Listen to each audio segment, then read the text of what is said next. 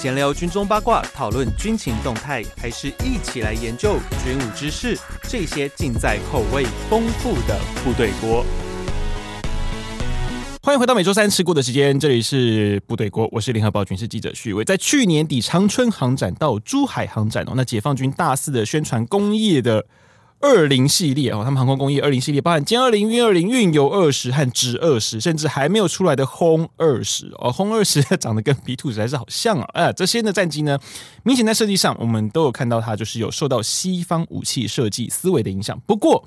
过去的解放军其实大家都知道嘛，它受到俄国系统的影响，可以说非常非常的深。嗯但是呢，他在中间这一段呢，跟我之前呃前一阵子去过阿布达比的阿联哦，有点像。他们的武器是真的是来自四面八方，可以说是个联合国的一个概念。但是解放军从完全从俄国的影响到一个联合国，到现在它其实朝向西方的那种武器设计思维，这样子的一个过程，到底是是什么状况？那个考量又是什么？今天我们就来跟我的好朋友笑伟哥，我们来聊这个话题。所以我们先欢迎一下我们今天的来宾。我们的少伟谈军事的主持人少伟哥，施孝伟。哎，各位听众朋友，大家好，我是施孝伟。今天非常高兴来到雨薇的部队锅，噔噔噔噔噔，好，来跟大家聊一聊，让这个雨那个雨薇啊，在那个无呃提示状况下，让我来做一个完全也没 book 可以 open 的这样一个机器考试，对不对？也没有不敢上考试啊，跟专家是班门弄斧，我小弟班门弄斧而已啊。哦，不过呢，在这之前呢，我们先小容我小小的工商一下，因为。我们今天这一集呢，刚好是联合开趴的双周年庆，我们很高兴呢，跟我的好朋友少宇哥，我们少宇谈军事，我们一起来研究这个解放军的一个军备的进化。不过呢，嗯、我们联合开趴总共有六组五星好评的节目，我们用听的来带给你深度的新闻内容。那从现在即日起哦，到三月二十六号，订阅联合报订阅的数位版一年方案呢，就可以抽价值四万块的辉夜律动奇迹。那个长什么样子？其实说穿就是你屁股装上去，然后会一直震一震的那种东西。听说那个 律动，我们我们不讲疗效，会触犯医师法，但这个东西好像听说是会让你。身体那个节奏。反正就会比较好了，哦，对，Fly you to the moon，yeah yeah yeah，让你那个边听边要好刺激啊！所以呢，有兴趣就是看一下我那个 podcast 资讯页，那个通关密码都在那边，大家欢迎自己去参考。好，接下来我们要进入到正题，笑一哥，那个解放军从一九四九年独立建军以来，其实 某个程度跟我，我真的觉得有时候两岸真的很像，他们一开始也是很黄埔建军勤俭持家嘛。呃，应该这么说，其实哈，很多人认为说他们在解放战争的这个阶段啊，是用小米加步枪打。败了国军哦，其实你现在看到资料越来越多，你就会发现，其实这不见得是一个很真实的状况。为什么呢？当然，首先好啊，当然会说这个当年这个解那个林彪的这个呃他们的三野四野啊，然后从这个延安夜奔这个东北啊，对不对？那的确是那个徒手就进去了。但是好，我们讲到第一哦，关东军哈直接当初留下的这些装备啊，轻重装备，其实基本上来讲就原封不动移交给了解放军哦，直接就送了嘛。对，就是苏联接收以后，哈，那等到后来苏联啊那个撤走之后，就直接好那个转移给解放军。因为其实，在当时来说，呃，由于那个共军进到东北的这个速度比较快，也比较早，那后面国军在美军的协助下，啊，第一可能在包含像青岛啦，还有那个呃大连啦等等进行登陆，但是后续的这个推进速度相对来说就呃没有办法跟当时哈这个共军来相比，这也是一个现实的这样一个状况。然后再加上，因为其实在当时哈那个。中国地区的这样一个受降，的确在华北甚至于华中地区，大部分是向这个国军啊这个投降，但是也有哈大陆的这个哦，应该说共军的游击队哈，就是说呃那个他们哈有抢先一招的也有，但是相对来说数量比较少。但是呢，真正哈由于当时在雅尔达会议之中，已经把那个中国的东北哈就划给让苏联去进行占领跟接收，所以整个苏联哈进领进那个占领跟接收了这个东北的关东军的这个武器装备之后，后来呃苏联撤出的时候呢。那几就把所有的装备都留给关东军，所以基本上来讲，他们的当时这个呃，所从关东军接受的这个武器装备哦，也不见得差。啊，就是说也是有重武装嘛，呃，相对来说，那个一些轻型的炮火啦，或者是战车啦，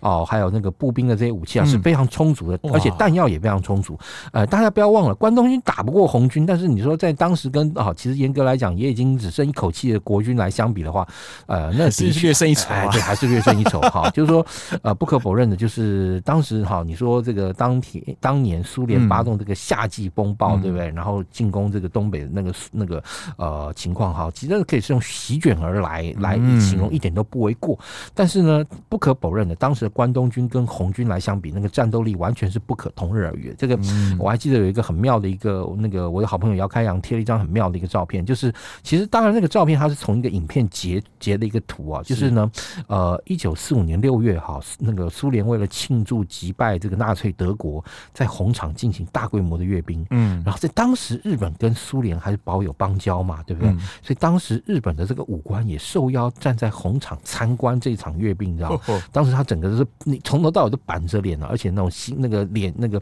呃表情若有所思的那个样子啊，被影片拍下来，而且影片还特别拍了他，我觉得那时候特写啊，哎对，所以我在想那时候苏联那时候是已经设秤砣点心，当然其实大家后来也都知道，依依照这个雅尔达会议的结果，嗯，然后苏联是同意在德国投降三个月之后啊，可以出兵啊那个呃攻打日本，因为他们当时其实日本跟苏联之间也签了互不侵犯条约嘛，是对不对？但是呢，这个对于这种国际条约来讲，你也知道，这个当你要的时候你就签，你不要的时候或者你很强的时候就死掉了嘛，死掉了嘛，对。所以当时苏联也是准备要这个进攻日本的，但是日本那时候看到，我心想，他们的那时候心心中可能是颇为沉重啊，因为特别有一幕啊，当年德军所有这个建制军队的这个兵那个军旗被那个由一个一个苏联这个方那红军方队这个拿着平举，然后咚咚咚咚咚咚咚咚咚咚走进来，对不对？然后那些旗杆就全部丢在红场前面的一个台阶那个啊平台上。那一幕我心想，那个日本的武官看了，我相信感觉感触是非常深刻。是，但是好不可否认的，好后来在解放战争中，哈，这个共军击败了国军。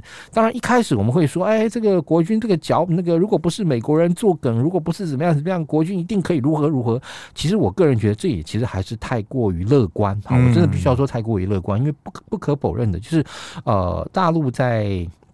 或者是中共哈，他们其实，在抗战之中啊，的确让自己的实力跟能力哈，在那时候来说都强化了相当多。但相对来讲，呃，国军其实也经过八年的耗损，而且呃，相对体虚了嘛。哎，对啊，所以你说 呃，虽然说后来战后美国又把很多的这个武器啊直接援助给台湾，但那个不，那个当时的中华民国，但是其实，在当时中华民国国军接受这些美式的这个装备啊，其实还是有相当多的问题啦。而且最重要就是说，好，因为你自己本身没有这样一个弹药供给的这个能量，其实，在国共内战的这个阶段，双方的弹药的耗损量就相当的大了哈。嗯，那如果当你国军的这个弹药这个后面后续补给不及，后勤跟不上，后勤跟不上，那其实就就点点点点点点了。那再加上这个当时又有像这个郭汝瑰这些这个呃那个蒋中正开完了这个作战会议副本，马上就进到了延安了。你说怎么跟人家打呢？对不对？对，那时候被渗透已经到很根。根部了，对，但当然你说那时候那个时代的这种渗透，我会觉得跟今天的这个情况不太一样，不一样。就是说，哈，就是说，哎，我也有一次记得在我自己的节目中讲过吧，就是你在一九四零年代，你对那个共产主义哈没有那种这种钦羡之情哈，你就不够资格做绝亲。但是当然，你到了二零二零年，如果你对共产主义还有相同的想法的话，那我也就不知道怎么来形容你了。的确，那个很好玩。所以那时候，其实我们也是因为他们那时候接收到大量的遏制装备，所以也电日本主要是对，还有日本的，还有日本的装备。所以是在什么时候开始，他们才开始变成说以苏系的？应该是韩战，韩战的那个阶段。所以一开始其实还是以日本装备，其实跟我们我们国军在二战后的初期。其实我们也很多是日本装备，然后后来哈，主要是大量换装这个苏联的兵器哦，是在韩战，战因为那时候他们参那个人民人人民志愿军嘛，对参战。那参战的话，那甚至于你看打到最后，那个解放军还用到这个像那个史达林二、史达林三这个战车哈，那个去攻击这个同盟国军、那个联合国军队。这种在战那个当时的韩战战史上是的确有的。其实两岸差不多，因为我们也是从韩战开始，我们大量的接收美制的装备。对，那这 两岸这差不多。但其实我们呃。很大一个原因是，呃，在韩战那个阶段，甚至到后来，嗯、那当然你说后来那个两岸的情况，因为海峡和这个阻隔而逐渐的这样一个稳定跟安定下来。是但是不可否认的，美国的这个中国政策哈，嗯、在当时美国所承认的中国唯一合法政府是台湾哈，嗯、也就是那时候对那个时候对，哎对，所以你看你今天讲嘛，你讲这个中美这个共同防御条约，这个中到底是谁？是中华民国跟美国啊，对不对？嗯，然后绝对不会是对岸嘛，对，所以好，那你就绝对不能把中美美共同防御条约讲成台美共同防御条约，那就那不一样个 那个名这个那个条约这个封面名称就不一样。对，OK。但是我刚刚意思讲就是说，当时美国一个那个中国政策其实还非常清楚，就是呢，基本上来讲哈，这个呃支持一个分治分裂的中国，为什么呢？一个分治分裂的中国对美国来讲，第一有这个政策实验的这样一个味道，第二呢，其实因为过去在八年抗战啊跟八年抗战之后啊，美国有很多的这些就是这个社会精英啊，普遍接受了就是当时国民党政权哈，的确这个非常的啊圈圈叉叉，然后呢，哔哔邦邦，然后所以呢就啊没有办法支持他们哈。嗯，在这样其实对于当时美国来讲，因为其实也不可否认，在中共建政以后，美国其实一直很想早早日跟他们开发啊开展这个正式的这个外交关系，但是无奈何这个当时的这个毛主席呀啊这个宣布向苏联一面倒啊，而且呢让美国等于是完全没有立足的这个余地，等于甚至甚至夹着尾巴离开这个中国大陆，一直到当然后面一九七九年，好应该说一九七零年代以后，因为这个中那个那个北京跟莫斯科闹翻了之后呢，在美国的全球大战略的这个变化之下，又引发后续一系列的这样一个效应，甚至最后在一九七九年，美国决定把驻中国大使馆从台北搬到北京去了，这些都是后续的这个影响的。不过这个后续的影响，其实你看哦，这个大使馆的搬迁哈，和就是他们跟俄罗斯的关系的近和远哦，其实都牵涉到他们军备使用上的。差异很明显，因为其实像他们早期像歼五、歼六，就是米格十七、米格二十一，到后来歼八之后呢，那时候刚好就是一九七零年代左右，就刚好跟西方接触，那设计开始你会发现。呃，最早还不是美系，是欧系哦。那从这个这个俄系武器开始换到欧系这个滥杀，好像跟我们中华民国退出联合国的时间，好像还这么的接近哦。应该这样说哈，呃，当然一九六零年代就是莫斯科跟北京之间因为意识形态，然后完全闹翻了，甚至就是呃那个应该就是讲说那个呃史达林死了以后啊，嗯，这个尼基塔上来以后，对不对？其实第一就是在内政上开始走这个修正路主义路线，其实当然对这个中共的这个影响。跟冲击是很大，为什么？因为你知道，就是尼基塔开始把这个苏联开始啊，从这个呃那个就是修正主义，然后让苏联相对来说人民生活的确也变好了一些，不敢说很好，但的确变好了一些。然后呢，但是中国大陆在当时你知道，就一九五零年代到就是两边吵得越凶，吵得很凶的时候，但是到一九五零年代末期，中国大陆其实因为自然灾害再加上这个呃治理上的问题啊，产生了好好几年的这个连续的这个大饥荒嘛，然后是大跃进之那对对啊，所以那。在那个时代下，哈，那你说当时哈，第一当然共那个中共的部队，呃，在当时还有苏联的这个支持之下，然后也的确哈，把这个苏联的这个武器装备等等全部哈，这个一原封不动的这个搬到中国大陆来那个生产研制，像其实最大家看到最明显的。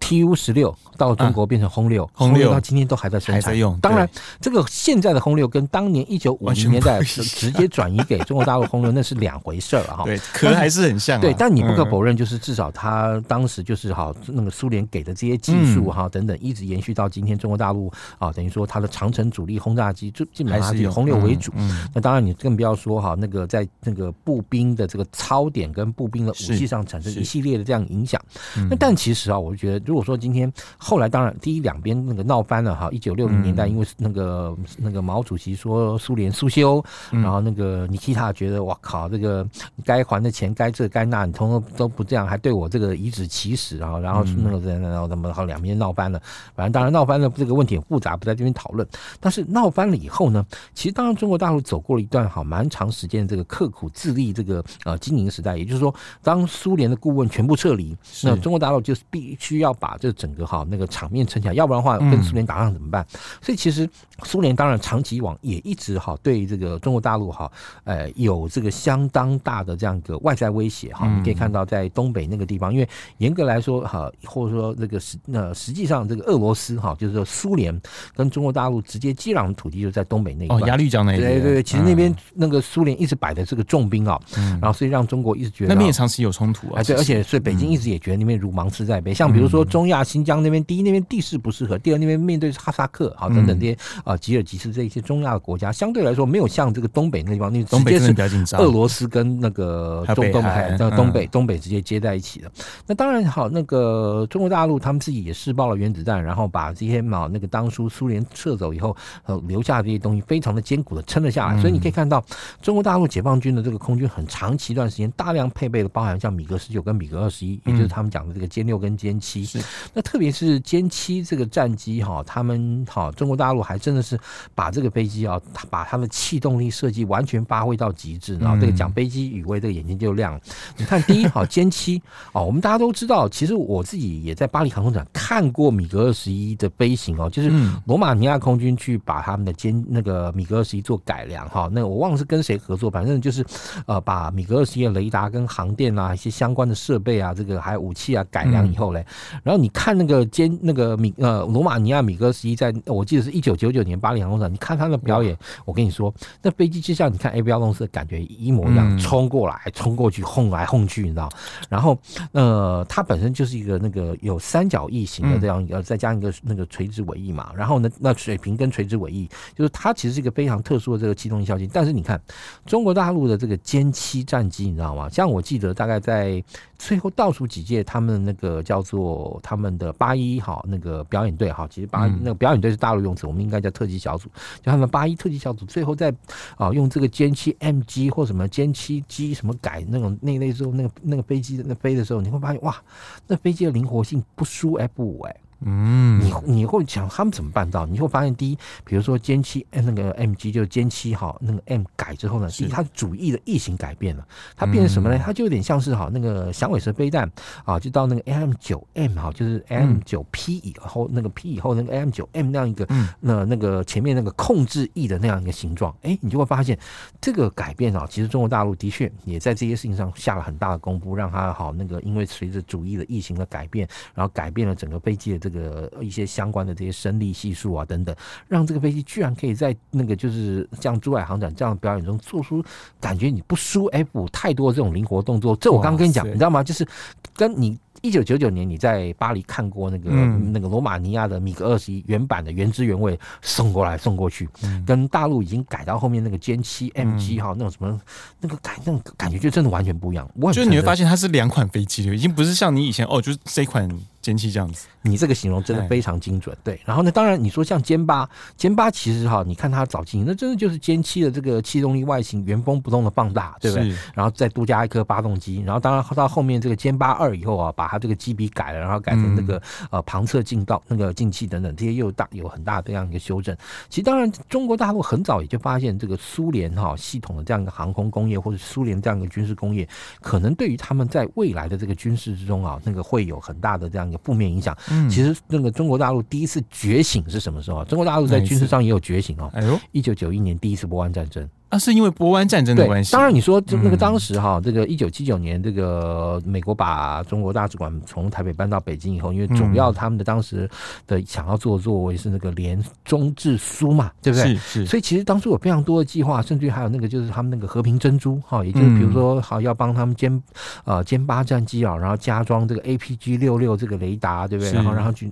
而且你知道，就是后来因为当然因为这个一九八九年六月这个事情哈，让这个计划哈就终止，然后但是。那一次对，但是呢，我刚刚讲，他其实哈，当时这个美国呃大陆还送了两架这个歼八战机到大陆去，然后让 Grumman 帮他们改。因为为什么？因为当时现在在台湾这个也很活跃一个 Tony 胡先生嘛，因为他呃那个时候是因为美国国防部里面少数啊啊会讲中文的这个空空那个空军的这个人员，所以什么就就被叫去哈这个支援这个专案。他说那个事情改变他在空军中的这个生涯啊，就此彻底改变。因为原本他 OK，他本来就是一个很单纯的这个。个技术士官，然后变成一个那个技术军官，然后地勤军官，然后但是因为他会讲中文，所以从那个八零年代中期就直接被抓去国防部，然后啊也因为这样，他在国防部变成一个很菜的这个上尉，但是却却。去接触了很多这样的事情，比如说他讲那时候其实哈，美国已经把 APG 六六都已经给大陆，所以你知道，就是说大家真的不要对大陆的雷达或者什么有太掉以轻心或太瞧不起人家，因为他如的这个航空电子这个设备啊，我们刚刚讲就是在讲七九年到八九年这十年之间啊，西方给了他非常多的技术跟这个那个那个那个相关的这个呃设计啊等等，让他的这个雷达跟航电的水准完全超越苏联的，就说他那时候。如果说呃，像比如说以歼十战机来讲，是歼十战机推出来的时候啊，其实当那个西方自己都保守估计，当时的那个歼十出来的时候，它的雷达航电技术应该已经追得上欧洲的那些国防系统承包商的尾巴了。啊。对，嗯、也就是说，大概对歼十是一个很明显的分水岭。对，嗯啊，当然，其实歼十之前还有个更重要的一个里程碑，大家相对来说，因为它那个飞机比较少去注意到，就歼轰七。啊，歼轰对，歼轰七其实这飞机也很有意思哦。就是歼轰七这个飞机，你看它这个这个只有在我们那个什么美日美日对对美日美日之西南空域那个对对偶尔出现过几次。对，歼轰七，但因为歼轰七当初在做的时候，其实当时啊，我觉得这个歼轰七这个飞机在开发的时候，当然你说你现在去回顾整个中国大陆航空工业发展，对不对？它那个你可以看到有很多空跳空的型号，比如说歼五、歼六、歼七、歼八，哎，歼九哪儿去了？然后又出了歼十，然后歼十一、歼十二，然后歼十三、十四、十五、十四。十五、十六、十七、十八，对不对？中间你会发现有一些跳跳号或空号，有些是只有那个实验阶段就在建了嘛，或者说甚至于可能只有 mark up，或者说剪纸，或者做出一些纸上设计或风洞的那个风洞的那个。因为那时候还有一款长得跟 F 十六也很像啊啊，对啊，对啊，对。但是我刚刚讲就是说，歼十那个飞机，那个歼十那个飞机之前，其实你说让那个大陆开始啊，要决定把整个航空工业朝向眼光开始朝向西方调整，我觉得最最最具最明显的例子，其实就是歼轰七。为什么？因为啊，歼轰七它当时所 copy 的这个蓝本，甚至于它计划引进的这个发动机啊，都完全是跟英国合作的。Tornado 吗？哎，没有，它是要把英国 Spey 发动机引进，然后作为歼轰七的这个动力来源。嗯、然后呢，这个飞机啊，其实歼轰七的这个设计跟概念是完全 copy Cougar 美美洲豹。啊，是美洲豹，对，其实是美洲豹。你看它的飞机外形跟酷狗也很像，对，很像啊，对，这个概念。但是因为当时中国大陆的这个航空工业能力，所以你会发现，以飞机的大小而言，它这个飞机大到大概跟 Tornado 差不多大，然后你会以为它，我以为是 Tornado，哎，你会觉得是 Tornado，但不是，它其实它的原的原本的那个它的模仿或者说它要想要做的那个是是是美洲豹，而且因为美洲豹本身也是一个就是攻击机，其实美洲豹是攻击机，是对不对？Jaguar 它是一款攻击机啊，然后当然它的。外形其实我觉得很很还蛮帅的，好像那个 Jaguar 在日本也有衍生版，就是那个 T two 跟 F one。啊，T two 跟 F one，对，就是说，当应该那个时候，就是说，大概一九七零年代的航空思潮之中，有一个有一段之中哈，就如果你要做这个教练或者那个战斗打击机的话，对不对？像那个就是我们刚刚讲到那种坚翼啊、高单翼哈，那样那样一个飞机的那样一个构型，可能相对来说适合。所以你可以看到，在当时啊，因为他们要挂一些比较重的武器，其高单翼离地高比较高。对对对，所以像今天歼十最大的问题就是在第一，它的那个翅膀哈离地面就太近了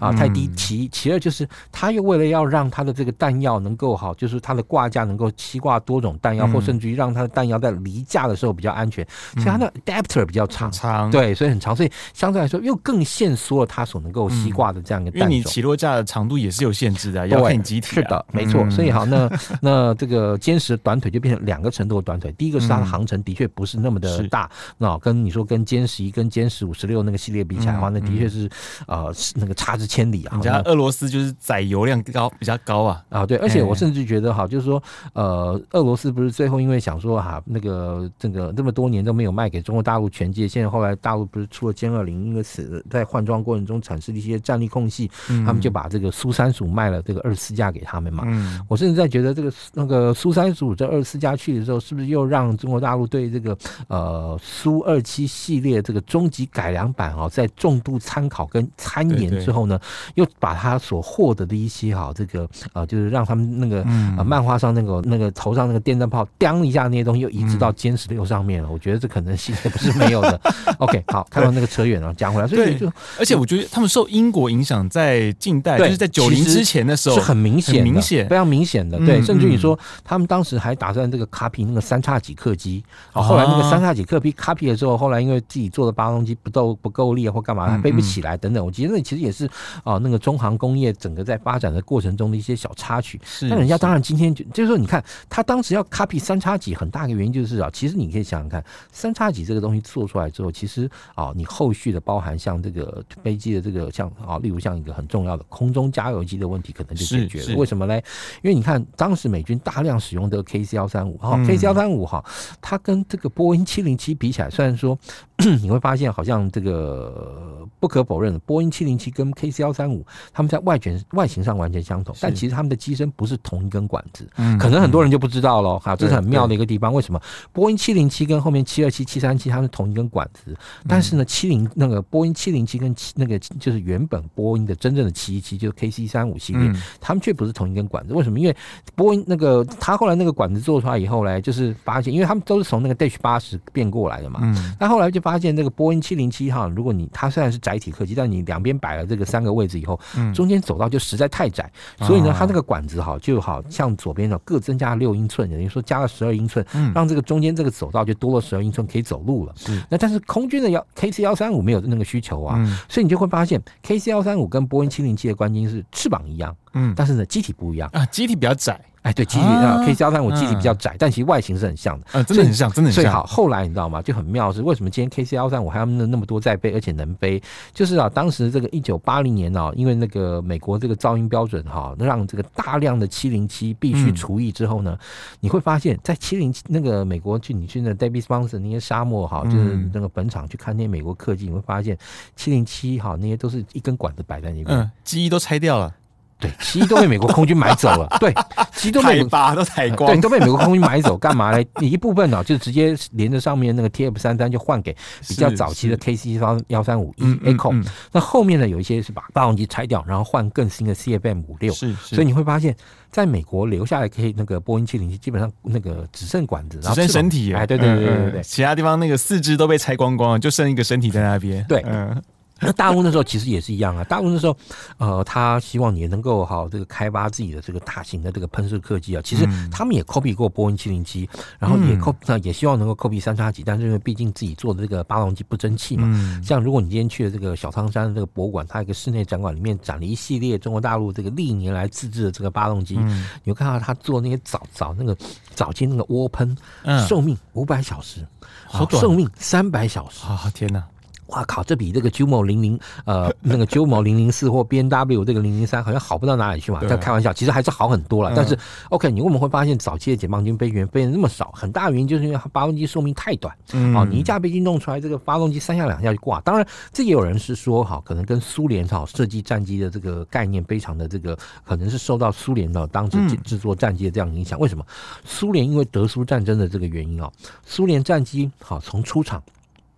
到被击落，你看你会发现苏联战机从呃过去从不考虑那种什么 iron 翻修这个问题，为什么呢？因为他们的飞机从出厂到被那个德国人击落，大概好了不起一架飞机能够活到一百小时，已经是祖师爷级。所以它的只要能性能推得出来就好，那寿寿命就不是重点，对，都不是重点。所以好，那你思维就会这样。好，而且你可以看到，甚至延续影响到现在哦。嗯，譬如说，你看啊，我自己那个近距离看过歼十战斗机，你会发现。歼十跟哈美军哈同代的那个西方做的这个战斗机，像比如说我国做的 FCK One 经国战机来相比，你会很惊讶的发现，歼十啊居然还有凸铆钉，凸铆钉，凸铆凸的铆钉，对，就是你看，我们都是用平铆，我们都平铆啊，对啊，因为你凸铆的话，那个阻力很大哎、欸。第一有阻力，第二哈，呃，你后面在做维修的时候，对吧？比如说你要把整片蒙皮那个拆掉，留那个结构件去检查，你蒙，你一定要用平铆钉嘛，因为凸那个凸铆钉就等于说是你要做破坏性才有办法把它打开，对。但是你就真的很赫然发现，居然歼十表面还有凸铆钉的这个存在，哇！所以哈，就是说。哎、欸，你都都不能不那说，就是说啊，这种苏联时期的这种设计跟影响，一路影响到，就是甚至在歼十身上都还有一些。纵使它设计已经开始朝西方发展了，但是它还是有很多的细节的地方，其实还是跟俄罗斯一样。对，还是留的。对，当然你说呃，现在更新的什么歼十 B、歼十 C 上面是不是已经全部都改过来？我相信应该也是都有一些修正了。但是，比如你看比较早的这个歼十 A 哈啊，歼十 A 的话哈，你就会发现哇，居然还有这种东西在，你真的会。吓一跳，对，惊为天人啊！对对，因为刚刚我们讲到，就英国这个系这个系统，就是对于解放军影响，其实包含像空中加油到现在，嗯、因为除了说像是苏凯苏凯，因为它对应是 IL 七六嘛，对，IL 七六 M，可是其他机种的加油。反而是英国系统我觉得其实那时候是我蛮讶异的一件事情。跟英国用 basket 这样学过来的对对。然后呢当然因为英国本身有这种就是其实当然你说这种飞痕啊那个飞痕或是那个探针式对不对？当然呃你看美以美国来讲海军也还是用探针呐对就是用那个 basket 然后呢只有空军是坚持用 blind bone 就是给你搓下去的那种你戳下去对。当然两个难度什么不一样但是至少就是说你从外人的角度来看啊 basket 好像比较简单一点简单对而且你可以看当初他们在开发为大陆自己的飞机，包含像歼轰七啦、歼十开发空中加油的时候，是。就是用轰油六嘛，嗯，轰油六，然后左右两边用一个 body body 的这个夹舱，当然这 body body 这个夹舱概念其实也是来自于英国，对，那英国人开发出来这样一个东西。所以，而且其实啊，呃，在外交上啊，应该或者说从这种从向外获得这种上面来说，那个当时哈，在一九七九年以前，嗯，中国大陆向欧洲或向英国去获得这种东西，难度比向美国低多了啊？为什么？在当时，其实一直到一九七九年为止，或者说甚至你说到一九七零年代中期之前，嗯，中中国大陆啊，也就是北京跟花圃之间基本上是敌对的嘛。啊，对对，基本上是敌对的嘛。对，欧洲反正就没有这个状况。对，跟欧，所以你看，看到那个呃，这个一九七一年这个这个这个这个中华民国这个这个就是联合国汇集的这个问题表决的时候，欧洲那时候壁垒分明啊，一半一半啊。当然你说后来一九七一年之后呢，就一面倒了，那是另外一回事。但至少之前还是一半一半，而且相对来说，像英国哈，在这个邦交上是很早很早很早很早就承认哈这个呃这个中华人民共和国取代中华民国的。对，嗯，那我们接下来要到九零年代的时候，因为那时候开始解放军取得了苏凯二七 SK 还有哦苏凯三十，到现在还有三十五的事情嘛。对，那解放军其实做了两款重要战机，就是歼十一与歼十五哦，那算是解放军在航空工业上的大跃进吗？哎，当然不可否认的，就是说当时哈。就是说，因为这两款战机其实是目前扰台最多的嘛。呃，歼十一跟歼十六啦，歼十五十六对，然后十五比较少。苏联垮台的时候，当然，呃，就是整呃所有的当初独立国协，大家拆伙，其实拆的很多事情拆的不干不净、不干不脆啊。甚至你今天你某种程度来讲，俄乌冲突严格来说也是因为当初啊苏联拆台的时候，俄罗斯跟乌克兰很多该呃如果说当时哈就谈清楚或者做一些划分清楚，很可能今天就不会有这些问题。对，因为其实这个十一、十六哦，十一、十五、十六这三款歼击机的技术，其实不完全是他们在抄俄罗斯，因为有很多其实是乌克兰。十一是从十一跟十一的话，十一跟十六，那我毫无疑问的就是啊，是在那个就沈杯是透过这个合作生产这个歼十一。啊、哦，那之后呢？啊，自己把它这个吸收好、融化、贯通，就是中国式的这个呃武器发展过程。也是他们最早跟苏联之间引进苏凯二七 SK 啊，那苏凯二七 SK 进来之后，也的确短时间之内让当时哈只有歼七跟歼八的这个解放军空军一下哇，这个感觉有这个第四代战机。但其实苏凯二七 SK 它其实空战能力其实不怎么样。啊，不怎么样。对，其实不怎么样。很多人都看他，因为飞行操控性能很好，又可以做包胶欺负眼镜蛇啊，对，觉得很厉害。但其实啊，那个实际背过，或者说甚至于就是说啊，他们曾经哈在透过这个啊，反正跟那个巴基斯坦或者什么这些周边国家哈，哦，在进行这个空战那个对抗演习的时候啊，赫然发现，那就是歼那苏凯二七 SK 或早期的歼十一 A，是歼十一 A 跟歼十一 B 是两个不同的故事哦。好，那歼十一 A 是当初就是买了呃苏凯二七 SK 之后。获得授权生产的这个部分，好，那是歼十一 A，那是授权生产，是授权生产哦。当然，他们后面这个讲的到底是那个，就是说，当然现在很多地方就是说，呃，陆方的这个网友都宣称啊，或者说都强调，就是说，他们当初是把苏凯二七的所有知识产权啊什么通通买下来，所以呢，他们就可以把这个呃苏凯二七的，就是说他们在呃生那个生产完这个歼十一 A 之后呢，啊，同照同样的这个那个型价跟图纸啊生产的这个歼十一 B，但是他们做了改良，换了发动机，然后换了雷达航电等等。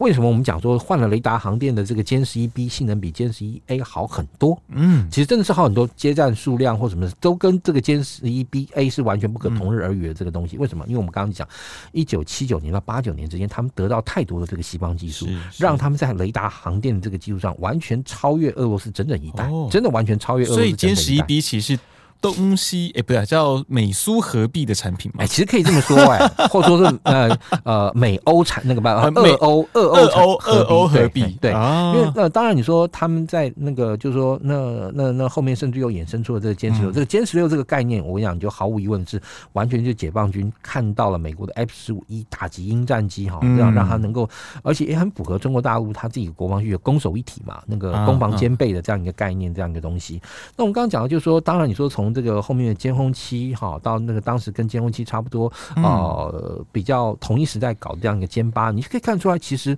那个中国大陆已经开始朝向两个不同的方向，已经开始有分叉。嗯，当然分叉最明显的还是我们刚刚讲的这个歼十哈，歼十跟这个苏啊，就是那个那个苏二七这个东西，就是歼十一这个东西。那在歼十歼十这个是就陈飞做出来的嘛，对不对？陈飞他当时就开始，其实也是那个中国大陆哈，他本身哈就是呃呃立项哈，就是说要开始呢开发这个轻型的这个战机，而且也发现就是说好，当然我觉得很大一个原因是在苏联解体那个时候，苏联没有好的轻型的战机可以那个可以抄啊，可以可以可以对外销售，应该说对外销售。虽然说大家都买了那个米格二十九，但是我相信在当时大陆可能会对为什么大陆对于后来的米格二十九并没有什么兴趣？米格二九短腿。哦，米格二九的短腿的情况不会比不不不会比那个什么、嗯、那个日后的坚持好到哪里去啊？但是相对来讲哈，我们刚刚讲的，因为为什么？而且又双发，呃，嗯、那个呃。歼十的这个研发的过程之中啊，当然很多大陆的这个网友也坚称是大陆自己做，但其实大甚至于就是当时的歼十总工程师自己都不否认，其实跟拉比有很大的这样的关系。嗯啊，而且其实后面拉比的确，那就是那个以色列的确卖太多东西给大陆，弄卖到连让美国都很不爽。嗯啊，像前年 Tony 还讲到一个例子，然后他说，你知道你知道吗？就是那个那个就是哈，美国还曾经查获。啊，以以色列厨艺的 F 四军机的零件被以色列商人卖去哪里？你知道？你大家能想象吗？能卖到伊朗。然后被美国人抓到，你可以想象这种事情会发生吗？所以怪不得人家 F 十四还可以飞到现在啊！对啊，所以好，这就好比，有很多奇怪的管道啊。对，这就想到就是好，如果假设说哈，假设啊，我有一个很奇怪的这个情况，就是假设两岸之间那个同样都使用某一种共同的战机的话，那这个战机在台湾这边已经除役的数量很少，也就是说，你能想象这个那个那个呃台湾的这个商人把 F 这个零件买那那买买弄弄之后，然后装船运到中国大陆去，当然你能想象这种事吗？最难想象。在台湾还不可能发生吧？对，至少那，但是哎，居然发生在以色列 （Israel），OK，哦，他们跟伊朗之间关系好，明明就是很敌对的，对呀，好，好，而且甚至于说，他们之间民间关系还没有像两岸之间民间关系，其实两岸之间关系很微妙，是其实民间和交流什么往来是很热络的，对，好，OK，那另外一回事。所以好，其实大那个时候当当时哈，就是那个呃，中国大陆在开那个陈飞开发那个轻型那个支援战机的时候。当然也是因为当时哈，以色列自己要搞那个拉比被美国人给掐死了。对，那美国人就说：“我给你大量的 F 那个 F 十六，对不对？你就不要自己搞了。”那但是那个当时啊，那个 IAI 开发这一系列这个技术啊或什么，他也必须要寻求这个资金回收的缺口啊，对不对？那双方就就合作上了嘛。好，那所以我相信其实啊，应该是说好坚实的这个设计的过程啊啊 IAI 应该有非常大的这样一个协助，因为上面有太多那个拉比。的影子在上面，真的有太多拉比的影子在上面。对，有时候这种我们讲那个小孩不能乱生的，因为那个长有没有认得出来？对，哎，其实这样我觉得那时候以那个年代，其实尤其是在那个歼十一、歼十五、歼十六，其实解放军对于发动机。对这一块，我觉得差异真的好大。因为以前我们常常笑说大陆的飞机没有什么心脏病，所以一定要靠 AL 三十一。但后来你会发现，现在那个涡扇十甚至涡扇十五，好像感觉好像哎。当然，你现在唯一不知道是不是，就是说，因为其实啊，大陆的这个武器装备有一个很大的问题，就是往往可能宣传就是宣传的呃很微了，很微。而且哈，像因为我之前自己就自己做军事杂杂志的这样一个经验啊，你会发现有时候因为以前我们那个反正就是有收大陆人这样一个投的稿子嘛，对不对？假设说。说今天我收到一个大陆人搞的一万字，嗯，好一万字哦，然后把所有的形容词好通通删掉，好剩多少？先剩四千，好少，我不骗你。然后你再看过一遍之后，把那种什么那种那种大汉天威这种这种我说这种 style 这种词句再再扣掉两千五百字。哦，好好干哦！哦，对，就是你知道，你把这些东西通通抖掉以后，会发现靠，能用的东西实在太少了，文字太浮夸啊！对，好，那因为你看，所以你看，像比如说他们往往，比如说介绍我军接收某种新型发动机，从这个西方标准来看，一些重点该提供资讯，比如说推重比啦，其实都不会写，都不会写，都不会告诉你。所以哈，你说今天好，涡扇十到底好到哪里，好到什么程度，还真的大家没有人，这真的只有在海峡中线有交手过的人才知道。哎，海峡中线交手过，我跟你说，现在都还不知道为什么，因为双方现在绝对是你看看我，我看看你嘛。对，也不会真的缠呐。对，也不会啊，也不会你锁我锁你，因为你你缠起来之后会发生什么事，没有人知道。这这这很危险啊！对，因为不见得是我我们台台湾跟解放，就我们国军跟解放军之间，有时候不是我们能 决定的事情。有时候我们很怕突然插一个人进来就会尴尬了。对，对对，有时候是很怕，这很怕。所以其实啊，你说那个说他到底好到哪里，好到什么程度，还真的不知道。对，但也不可否认，人家至少这些年还真的搞出来了。他至少敢讲了嘛？对啊，当然，因为你知道，像发动机这个东西啊，那你说它以那个影响到发动机的寿命的长短或性能好坏，很大一个部分在这个热锻造的这样一个过程。你说哈，这个热锻造，你说美国做这个不管 PW 或是那个 GE 做这个发动机，为什么能够嘛那么耐烧？哦，人家做发动机这么多年了，哈，累积那么多这个热锻造的一些相关的技术，其实是材料工艺的问题。对，材料工艺跟经验，我觉得那个东西非常就那个经验。你大概问过那种那种搞材料，你就知道，像比如说你这个热锻造，不是说今天你哈里面对不对？啊，那个呃有掺了一些什么各种稀有金属哈，你这个热锻造去咚咚咚咚咚之后，就一定能够这样哦。你还要考虑到，比如说你这个咚咚咚的这个过程的这个减温，让它如何金属在里面结晶，然后结晶到这个呃最佳状态，就让能够让你这个啊那个涡轮的那个那个那个那个那个盘，对不对？可以烧的最久，这些都有赖于你啊，你可能要累积啊相当。高数量这个咚咚咚咚咚就咚出来这个东西的这个经验也是用钱砸，哎，对，其实就是用钱砸。但是你看，中国大陆这二十年之内什么没有，就钱钱最多。对，所以他我相信他可能可以从这之中要有非常多的这样一个加工经验，嗯可能已经哈把这个曲线哈已经给那个有追上来，这个可能性绝对是有，你不能说他没有。对，我们当然也不敢保证说他就是非得已经是他们所自己所讲的超音感美了，但是至少他们这个进步。的确是很现实的，对，而且是真的看得到的，对。所以你看，要不然的话，他自己的战斗机的产量也冲不上来嘛。因为你看，像现在你说俄罗斯还有办法给他那么多 AL 三十一八号机吗？也没办法，他们自己产能都不够了。对啊，现在反而是大陆产能多到甚至搞不好还可以回销。哎，对，对，所以当然，呃，所以为什么现在这个美国一直很这个这个盯着这个中国大陆，让他不要把这个呃东西回销给俄罗斯？他们现在对于大陆的贸易盯得很紧。对对对，这个当然都是其中之一，也是因为俄乌冲突的这个关系嘛。但是我刚刚讲从歼十哈跟这个呃歼十一哈，你说歼十跟歼十一这两个东西，其实甚至于某种程度来讲，就是很多人就说定了这个成碑跟沈碑是日后发展的这个路径，跟甚至于说生死。嗯，为什么？因为成碑啊，在这个阶段哈就在做。坚持这个阶段，等于算是全盘西化，甚至你看，好像我们讲到，我们现在觉得很习以为常，比如说这个战斗机啊，这个机务人员在维修的时候，就拿个那个笔记型电脑，对不对？然后把那个接头插到飞机上，然后跑一下，哎，就知道哪边有问题了。歼十也就同步引进了这个概念，歼十就有了，歼十就有，到歼二十才有这种东西，没有，歼十就有了，其实歼十就有了。那当然，你说后续很西化啊，也就是说，它整个维修啊等等概念什么，几乎全盘就西化。对，然后那你更不用说后面这个歼二零跟后面这个运二零。嗯，当然你说运二零很大一个立项的一个原因，是因为这个川政嘛，那个中国大陆赫然发现自己这个战略空运能力极度极度不够。对，那但是你也可以看到，它超那个这个歼二那运二零这个飞机超这个蓝本或概念，你会发现它跟 C 十七很像，嗯，那甚至于 C 十七的这个前身，那个 YC 十四跟 YC 十五，对不对？它的一些设计的这些东西，它都也重度、深度参考了，摆在他们的运二零身上。哎，对，没错。接下来我们就要进到这一块里面，从那个差不多二零一六年开始哦，到现在，其实到去前几年了，二零二零开始，就是他们不断出来的二零系，从歼二零哦到运二零啊，甚至到最近出来的直二十，对。甚至还有这个一直在轰二零。幕后面的轰二零。啊，那我们讲其实这个非常的美系啊，因为从这个美很美系开始，我们从那个辽宁号，因为一开始辽宁号我们大家都知道，就是乌克兰那边过来的嘛，然后它是一个俄系的船哦。可是呢，当它第一次露在大众媒体面前，他们开始进行甲板作业的时候，大家一看，哎，大陆人搞那个叫航母 style，航母 style 的时候，就是 就是那个黄绿红嘛，那个颜色各个颜色分哦。这是美国航空母舰，很明显就就他抄他们的，完全照抄，完全照完全照抄，因为黄色就是 shooter 啊，完全照抄哎。对，然后那个绿的就是那个呃绿的就是甲板的那个甲板的那个勤务人员组，然后那个棕色的 per 那个棕色就是那个飞机的那个啊那个那个机务人员，还包含那个要扛个铁链去锁飞机的。对，红色就是危险品的。对，然后那个紫色就是油的，然后白色就是那个安全的什么的，完全百分之百照抄，百分之百照抄，百分之百照抄。对，为什么？因为其实这个就牵涉到大陆人哈，他们其实很一个很妙的一个概念。像比如说有一期那个呃，很多年前有一次我去大陆录影，碰到他们那个大陆的一个其实很有名的一个也是资深的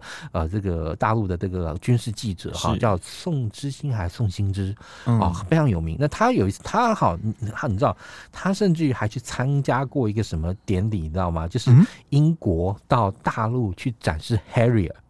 哦，对，就是当年英国想要就是在八九年来 demo 的时候，来 demo 要卖那个 Harrier 给那个中国大陆，说他去参加那个那个发表会哈。嗯，那他讲，其实他那时候有一次那个他那时候就讲到，就是说哦，为什么就是说，比如说讲到啊歼十啊，就是歼十一 B 或后面甚至歼十六啊等等这些飞机的这个外形就沿用啊，或者说很多大陆这些武器概念就直接啊，好像就从直接从西方这样移植过来。嗯，他说很简单啊。他说：“人家已经把这个东西、这个用途的外形做了最佳化了，你干嘛还要浪费时间？你还要自己去搞一套？对，干嘛还要浪费时间跟力气自己去搞一套？哎、欸，我觉得，哎，好务实的想法，其实很务实。对，好，那。”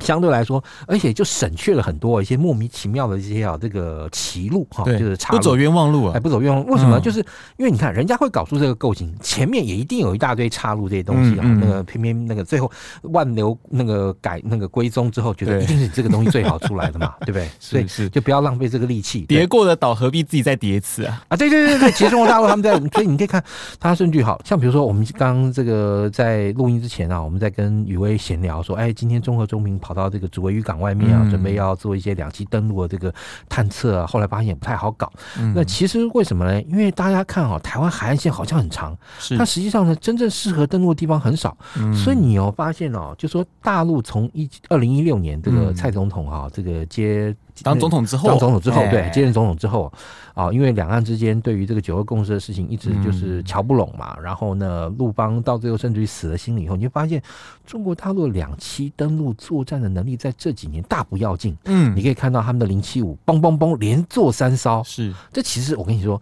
你你你看他的什么辽宁舰或甚至于后面的什么福建舰，你不用太担心。但是你看他零七五连蹦三艘出来，其实台湾要很紧张啊。为什么？这代表一件事情什么？其实他们，而且哈，其实我甚至觉得大陆对台作战啊，这些人完全没有在在在在吃那个混混混吃等死，知道吗？像比如说去年裴洛西好那个来台湾落地之后半小时，新华社端出来这个演习计划，你其实会发现他完全对台湾这个战场环境已经做非常深入的研究，很熟，已经非常深入研究。好，所以你看为什么会产生零七五这个东西？我可以跟你讲，零七五这个东西就彻头彻那个非常彻底、非常明显，直接是针对台湾而建造的一个东西。为什么？因为他们也知道未来来打台湾的时候，不可能透过大规规模两栖登陆作战，而一定必须要走向美军的三栖登陆联合突击。那这个时候，两栖攻击舰跟两栖船坞运输舰就非常重要。所以你看，大陆这几年做了多少这个玩意儿在上面？哎，可是他目前到底是做 LHD 嘛，还没有做到 LHA 这种程度，对不对？没有 LHD，其实相对来说，因为它才能提供气垫登陆艇，对对。然后呢，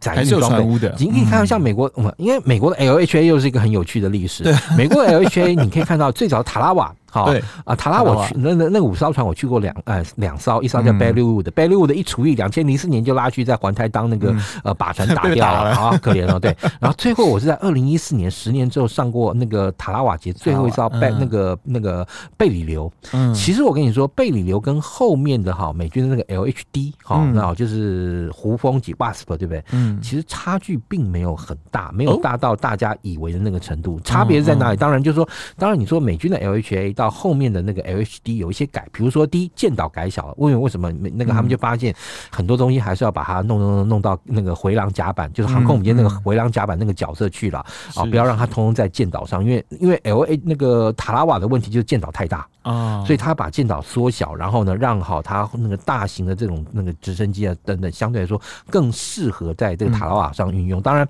后续的这个延续点就是你会发现，为什么塔拉瓦那几艘比较早出运呢？因为它跟 MB 二二鱼鹰机不合。嗯，MB 二那你就你看，至少你说像这个胡风级，嗯啊，它经过稍微这个修改以后，对不对？嗯，它的那个 MB 二语音机可以从后面采取像这个。A A V 啊八或是那个 F 三十五 B 一样哦，短距离滚行、短距离滚行，然后这样起飞。但是再换到塔拉瓦上就完全不行，想都不要想，它就一定要垂直了。啊，舰岛太大，对，所以那当然就影响它这个载运量。所以那后来美军的合计合计这个船就没那么好用，就是真的像后面就所以 L H A 反而还是更比较早期的设计，后来都还是用 L H D 了嘛。那对对，后来变 H 还是要大个，L H D 后来又变成 L H A，就是你说他我们造了这个 Marking Island 之后，又跑回去造那个 America，跟现在这个迪利波里。当然，他们这两艘船是有个有点概念，好验证性质，就是说呢，它验证这样一个美军新形态的这样一个那个作战形态，也就是说，哦，用轻步兵，然后搭配这个重型运输直升机。因为以这个重型运输直升机来讲，它像它上面会有带 C H 五三，C H 五三其实哎，它的那个吊挂能力很强哦，可以吊挂一些类似像那个甚至于 M 拐拐拐，或甚至于悍马车啊，可以直接吊上去。那当然是吊两辆哎，超可怕的。所以好，就是说它呢，就是说好，如果说进行一些快速部署或快速任务的时候，那 L 新造的这个 LHA，那当然为 LHA 在过去跟 LHD 有那种攻击发起的这个距离的这个问题，其实比较早期的 LHA 是认为它是在四十海里以内的，就是离岸四十海里以内。为什么呢？你会发现早的 LHA 它前面其实后面也有，它有三门 Mark 四十五。就是前面两门跟后面一门 Mark 四十五，后来发现后面那门根本不可能用到，后面那门先拆掉，留下前面两门。后来发现前面两门那根本也用也不可能用到，就通拔掉。所以后来你会发现，后续 LHD 就把那个空间就完全变成飞行甲板，所以 LHD 的那个飞行甲板比早期塔拉瓦的那个甲板要更四四方方啊。对，其实这些设计上面都是有这些小的那个 mega 在里面。对，然后呢，当然因为后面你说 LH。D 哈，就是胡风级，它在概念上来说，因为它又有又有直升机，所以他是可以认为他就可以从水线后面来搞你。所以你知道，他他第一防就是我刚刚讲那个舰炮就不要了嘛。嗯然后你又随着这些那个我们刚刚讲到，你有这么多的这个运输直升机或 LK，LK LK 可以在海上跑很快，所以我可以在海那个你的这个你的这个防御圈外面，就是到那个啊水线，所以它比四十海里更远了。对，其实 LHD 的这个原始概念跟想法是比四十海里更远。但是这后来这年头我。刚刚讲美军新形态的这个三栖啊作战的这样的概念，发现哎，我的这个两栖攻击舰还是比较靠近岸边，然后呢，运用这个直升机快速的把东西吊上去，就不用靠船坞了。嗯，但是我刚刚讲到后面的后续的这个迪利波里后面又其实又恢复船坞了，又恢复了，奇怪，后面又恢复了，因为其实 America 对不对？就是美利坚对不对？它跟胡蜂级它其实同一个船体，嗯，它的船体是没有变，只是它把后面的 well deck 对不对？封掉了，然后呢，哦加上了那个什么那个把那个尾门也崩掉，然后可以增加人员驻舱，因为它的概念就是用鱼鹰机大量鱼鹰机快速把人员部署到地面，对，嗯，像他们他们其实本来是想说把鱼鹰机当幺三洞一样在用啊，哎对，然后哎。其实哎速度跟幺三洞没差多少，其实呃我我做我做过语音机之后，我那种感受到最大的那种可怕性，其实也解释为什么这次美国陆军选了 B 两八洞，而把那个对 Sikorsky 那个案子给踹掉哈，就是我二零一四年那次做语音机，哎宇威要羡慕一下，我都很羡慕啊，我们那次从哈那个 KNOE Bay 嗯。做到哪里嘞？做到那个大岛哈，跟旁边应该是考爱还是猫是什么猫蚁哦猫蚁猫猫猫应该猫蚁对中间的那个。呃，贝里流上面，距离大概有一百五十公里左右。我们从 KNOE Bay 飞过去，半个小时就到了，好快哦！但是如果是直升机，爆爆爆爆爆爆的话，对不对，大概一个小时多。嗯嗯，所以你看，快一倍。好，对，同一个单位时间哦。好，如果说假设我们今天讲，我常喜欢在讲那个讲电视节目在讲德浪河谷那个经验。德浪河谷那时候摩尔中校他们从攻击巴以线飞到那个德浪河谷要半个多小时，对不对？如果是换成直升机，那个语音机的话就十五分钟。十五分钟。所以你看哦，十五分钟。好，那这边那原本他们从那个飞去德浪河谷第一批人下来。第二批人过来，一回一来又要一个小时。嗯、但是呢，就变成说，如果第那个当年哈那个摩尔中校就有语音机的话，就变成说，第一批人在那个十五分钟落地之后，三十、嗯、分钟人就来了，第二批人就来了，然后再三十分钟，第三批人就来了，差好多，差很多哦，差好多，就差非常非常多。所以你看，为什么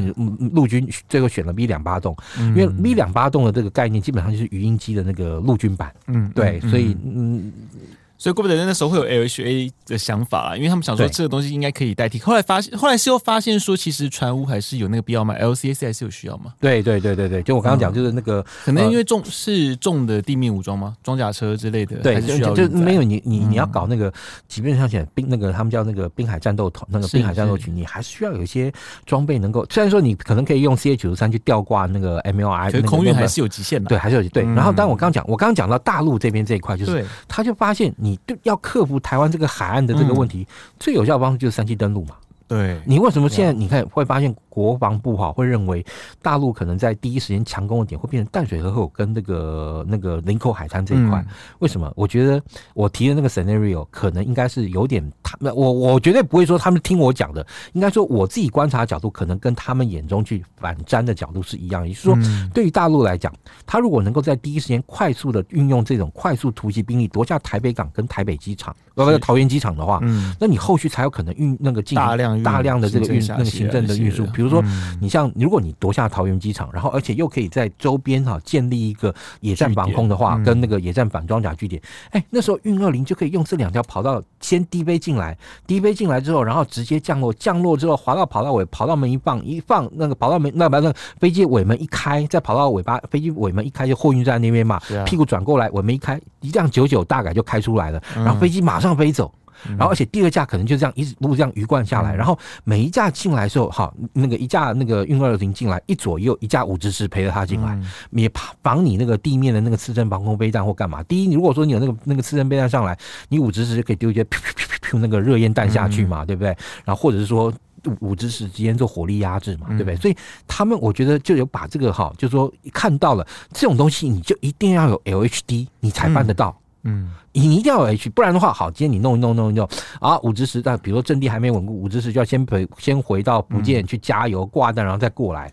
对，一来一回时间很久哎、欸，很久，对。但是如果说今天他能够哈，比如说，因为他能够干到这个事情的这个阶段的时候，嗯、已经是把我们台湾的这个国军的这个军力区域拒止，反区域拒止，就不对？因为他对美国是打大区域拒止，但对我们国军是打小区小区域拒止，那已经把我们的国军的这个海空兵力小区域拒止到这个范围之外的时候，嗯、那这个时候他的 LHD 哈，就是他的两。两栖攻击舰就可以在停在那个台那个桃园外海，然后这时候五直十没油了，去加个油后回来，哎，速度就很快了。对，速度就很快了。嗯，所以他完全就是参考跟学到了美国人怎么玩哈下一场的这种两栖突击战。真的，因为 LHD 这个东西也是美国人搞出来的。对对，其实俄罗斯其实没有这个东西啊，而且很多国家都没有，或者说很多国家后来做都是看了美国人这样玩之后跟才学的。哎，对，就是这个拿你你要讲拿香跟着拜，一点都不 一点不为过，一点不为过。哇，我们可以看到，其实看这种他们这种战术从武器。的设计思维开始的转变，其实你也看到，就是战术跟战略思维也是这样子在改变的。请你从嗯。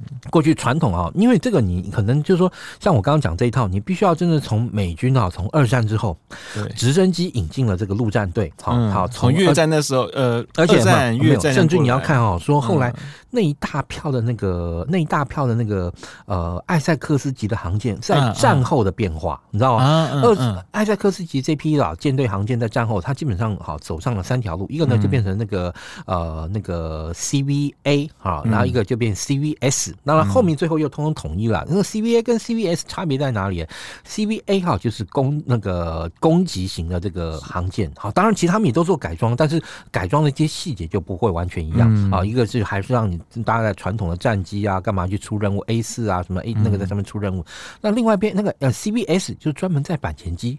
所以它有板前航空母舰跟攻击航空母舰两种，但是其实大家都好比较没有注意到，还有一批比较倒霉的，就干嘛就变成直升机航空母舰？啊，好像比如说那个没有人注意到哦，像比如说我们刚刚讲到艾塞克斯级里面就几招，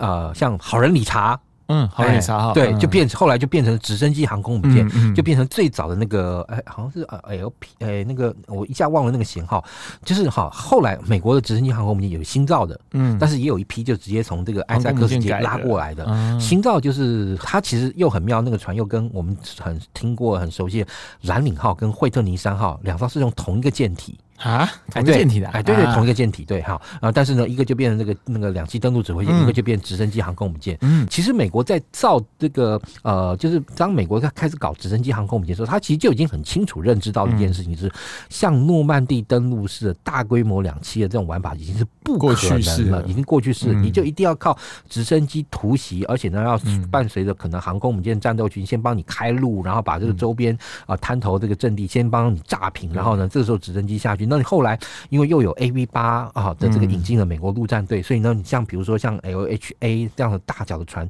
才能够让 A V 八 A 在上面起降，我们要直接飞过去进行这种中空层的这个掩护。其实你看那个诶，那个美军的这个两栖攻击舰带来的这样掩护兵力也是很可怕的哦。像我自己在我刚刚讲，我们那次去贝勒乌的那个不不贝勒乌，说错那个就是那个贝贝里流那次看看了一整天他的那个飞行甲板操作，我印象最深的是他们对 h one w 怎么玩你知道吗？H one w 嗯。那时候 h one w 我那时候没有看到 h one z 哈然后已经九年前了。他们好像就有一架 h one w 其实一架两架我搞不清楚我忘了对编号反正那架那个 h one w 对不对？你知道他好飞出去以后对不对？就是在那个他们模拟呃两栖作战那个上上空那个阵地上空飞飞飞飞飞飞飞了几那个一个多小时之后对不对？他就跑回来嗯。跑回来降落以后你知道他就热加油然后就跟我们后来看那个有时候看陆军那个场景对热加油。热加油哈，热加油完之后，哎，好，可能第一次热加油，好，同样组员就上去了，嗯，然后隔了一个多小时之后又回来，好，加油再挂弹，哎，这两个人下来换两个人上去，然后同一架飞机又去了，啊、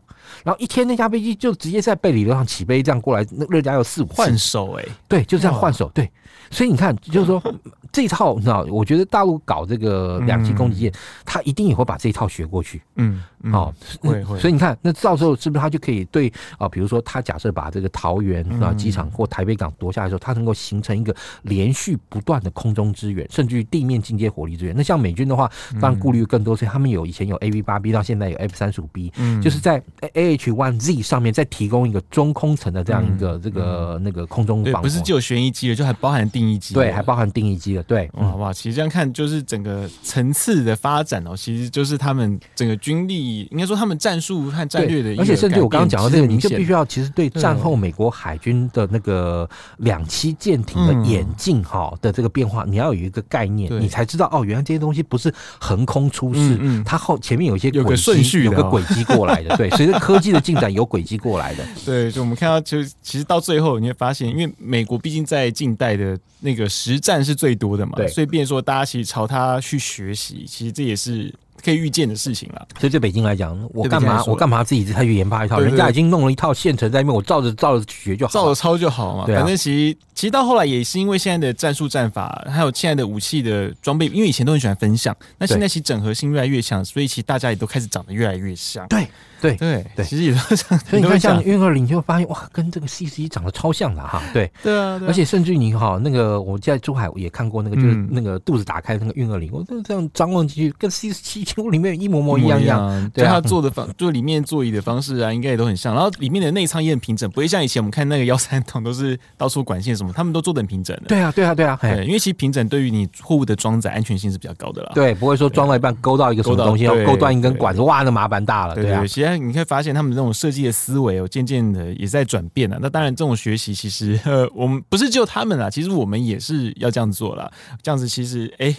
我们就可以慢慢看到大家的那种变化。我觉得，我觉得这是蛮有趣的一个事情。我们非常感谢孝宇哥接下来跟我们分享，就是哎，解放军那种虽然说天下军武一大抄，但我们从解放军。的一个他们武器的他有很多还是有他自己的那个自己有他自己的想法、需求跟逻辑放进去，那是有的。对对，但是我们想当然是要基于我们自己的需求，然后我们去看别人是怎么做，啊，当然就可能会应用到我们自己的身上。我们去看到别人这样走，那也可以思考一下我们的军武的状况是不是？哎，我们什么都要国 S 国造，然后都造造造出一套全世界独具一格的东西来。对，其实还是想，什么就是我们的需求是什么，然后另外一个是后路是什么了？因为不不能说我们东西造出来我们就很开心，那然后想到说。如果今天他要真的用到的时候，我们后续